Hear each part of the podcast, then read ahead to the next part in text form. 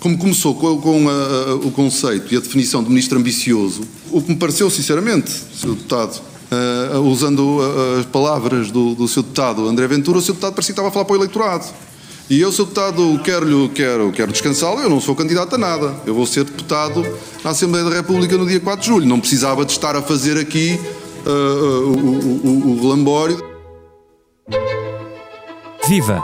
Está com o Expresso da Manhã, eu sou o David Diniz.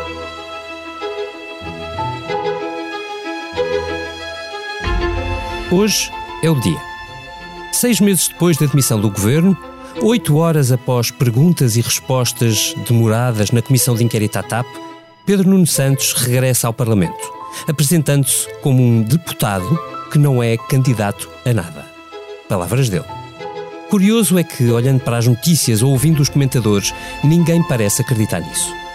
Neste episódio, pedimos a ajuda da Liliana Valente, jornalista do Expresso que mais de perto seguiu a ascensão e queda, ainda que momentânea, daquele que por muito tempo foi chamado o Enfant Terrible ou um dos jovens turcos do PS e se tornou um dos potenciais sucessores de António Costa. Com ela, percebemos melhor de onde vem esta fama, que projeto é o seu e que condições e obstáculos tem realmente Pedro Nuno para cumprir o seu sonho. O Expresso da Manhã tem o patrocínio do BPI. Faça uma simulação e conheça as soluções de crédito BPI para concretizar os seus projetos. Saiba mais em bancobpi.pt. Banco BPI SA registado junto do Banco de Portugal sob o número 10. Liliana, bem-vinda. Eu começava, se não te importares por aqui. Pedro Nuno Santos apareceu-nos como deputado do Partido Socialista num grupo a que nós chamávamos os dos Jovens Turcos, e estávamos ali por altura da Troika. Curiosamente, em 2012, eram todos críticos de António José Seguro. Eu, Duarte Cordeiro, João Galamba e Hugo Mendes, que virou seu secretário de Estado, juntamente com Pedro Delgado Alves. Aliás, todos eles e o próprio Fernando Medina até chegaram a estar juntos na Comissão de Economia. Eu queria perguntar de onde vem Pedro Nuno até chegar ali. Uh, olá, David. Um, antes, de, antes de, ser, de ser deputado, o Pedro Nuno tinha passado pela, pela JS, onde tinha deixado marca um, defendendo. Uh, aliás, costuma-se dizer, ou pelo menos o, o perguntar aos jovens do PS, eles vão dizer que o Pedro Nuno foi dos, dos secretários-gerais da JS que mais marcou uh, alguns dos jovens, uh, se calhar a par de Sérgio Sousa Pinto, que ainda muito, muitos falam disso. Um, portanto, ele já tinha um elan muito grande quando vem da, da JS e enquanto deputado sempre foi um deputado que dava nas vistas.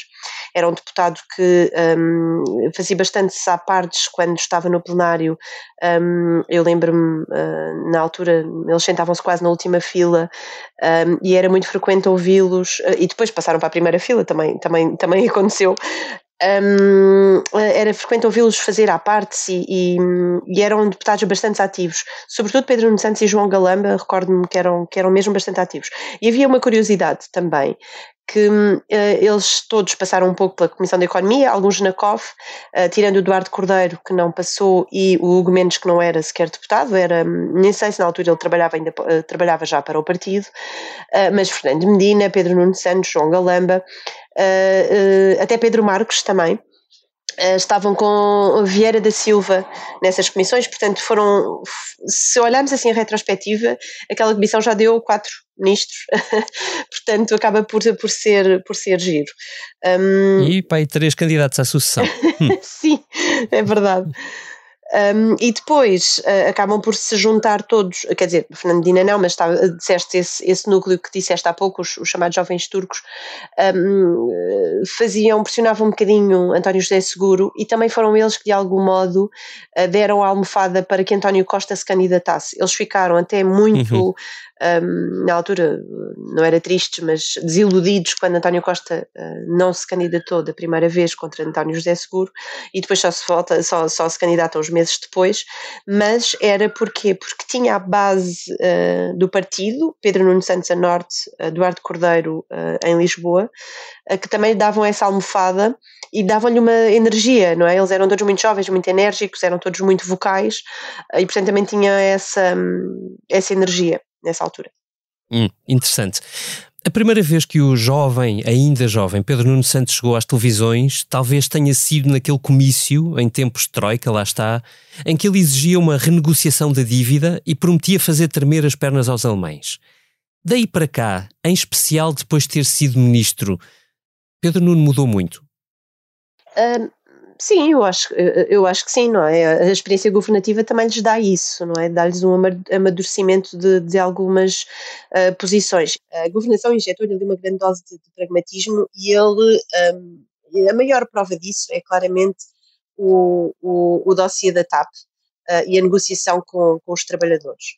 Uh, se Pedro Nuno é muito defensor uh, do povo, a verdade é que ele um, infligiu aos, aos, trabalhadores, através do, do programa do, do, do, programa de recuperação da TAP, cortes brutais, que só, que só agora vão uhum. começar a ser, a ser revertidos. Portanto, um, e também recordar que há muitas pessoas do setor uh, que não são do PS que um, elogiaram o trabalho dele em sobretudo na TAP e naquilo que ele fez na CP. Portanto, eu acho que sim, ele mudou bastante, eh, é mais pragmático, mas continua também a ser muito ideológico um, e, portanto, nisso aí não parece que ele tenha mudado, mas evoluído, se quiseres.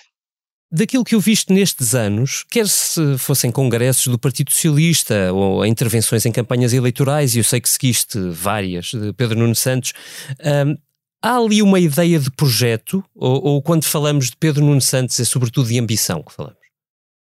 Eu acho que é injusto falar só em ambição, mas ele tem, não é? A, ambição existe, portanto, não, não, também faz parte da equação.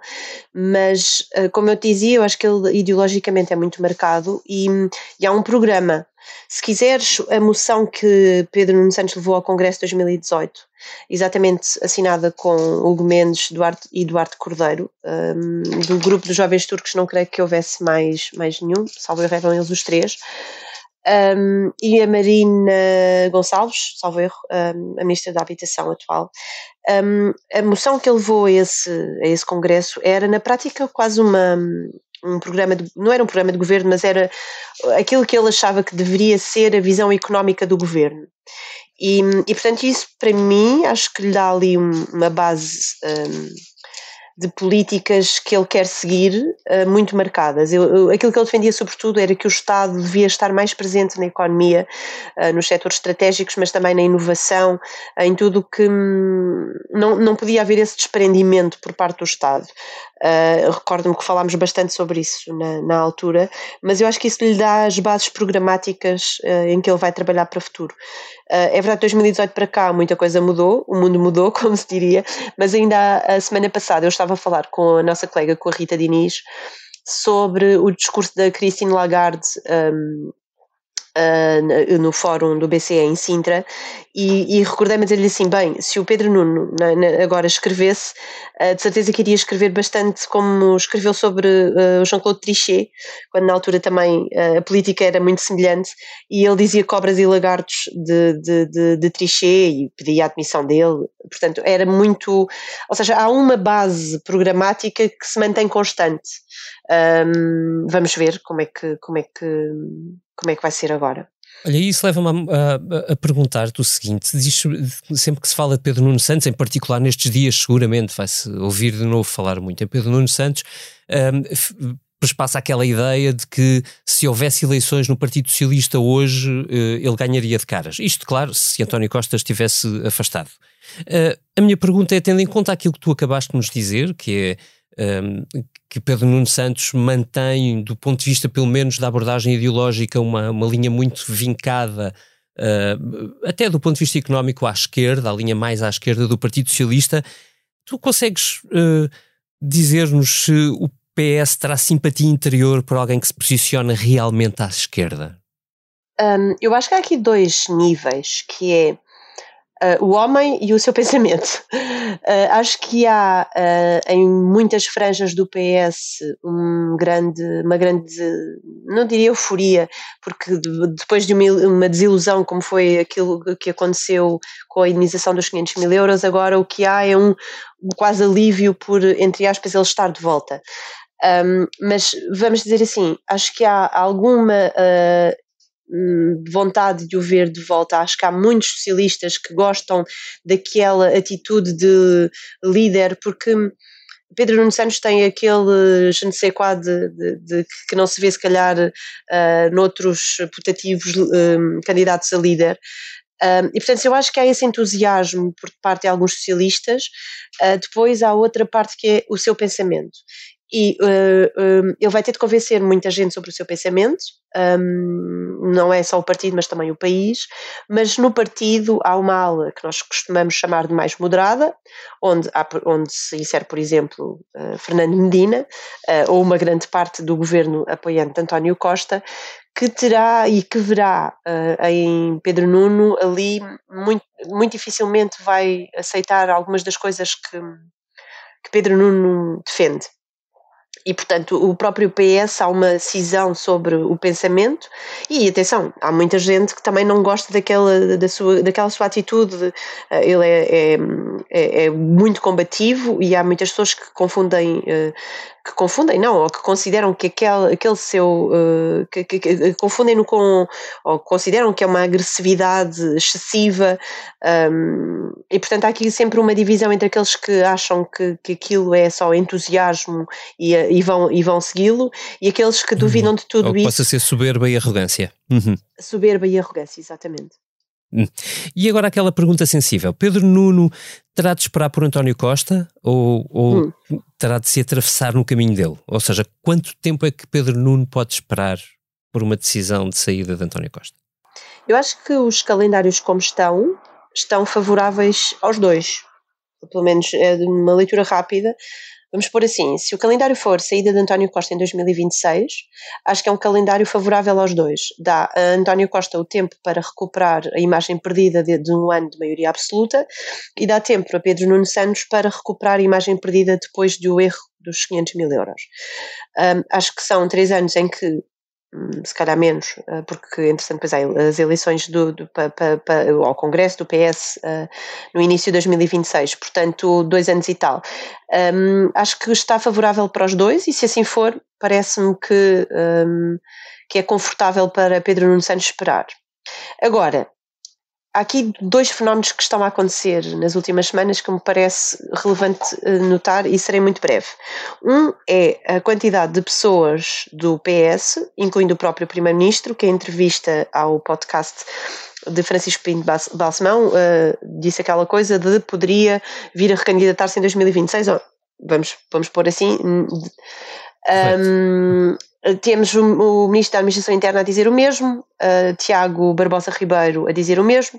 Nós temos algumas fontes uh, em off que nos diziam o mesmo uh, e que nós tentámos deixar um bocadinho de lado para explorar um bocadinho melhor a hipótese. Portanto, há muita gente a falar disso, mas por outro lado, também estamos a assistir um, muita gente a posicionar-se ao lado de Pedro Nuno Santos. Um, Recordo-me que Alexandre Leitão já o fez, Uh, João Costa fê-lo esta semana na entrevista que deu ao Expresso.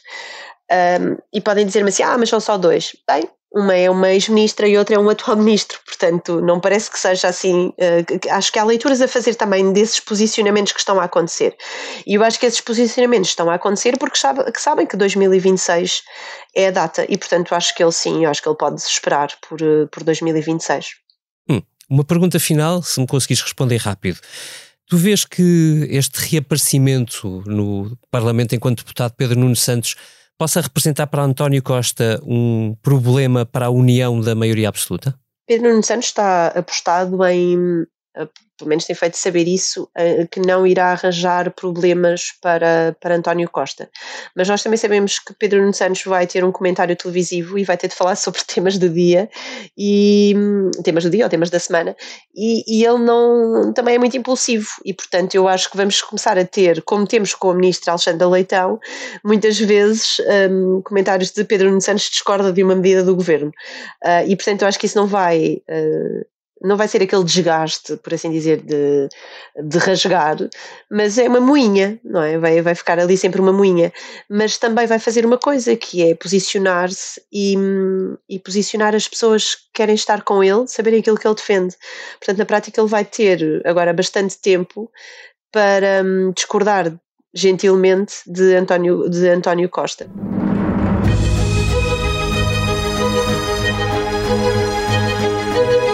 Noutras notícias.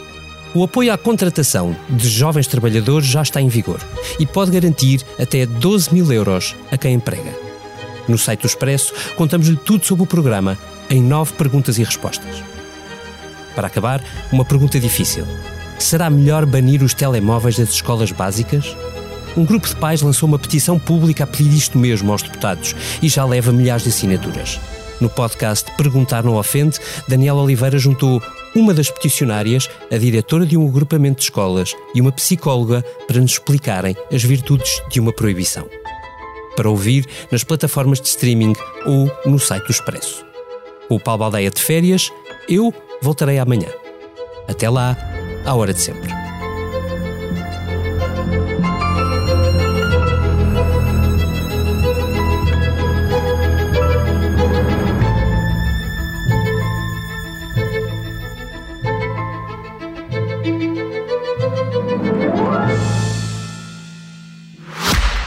O Expresso da Manhã tem o patrocínio do BPI. Faça uma simulação e conheça as soluções de crédito BPI para concretizar os seus projetos. Saiba mais em bancobpi.pt. Banco BPI SA registado junto do Banco de Portugal sob o número 10.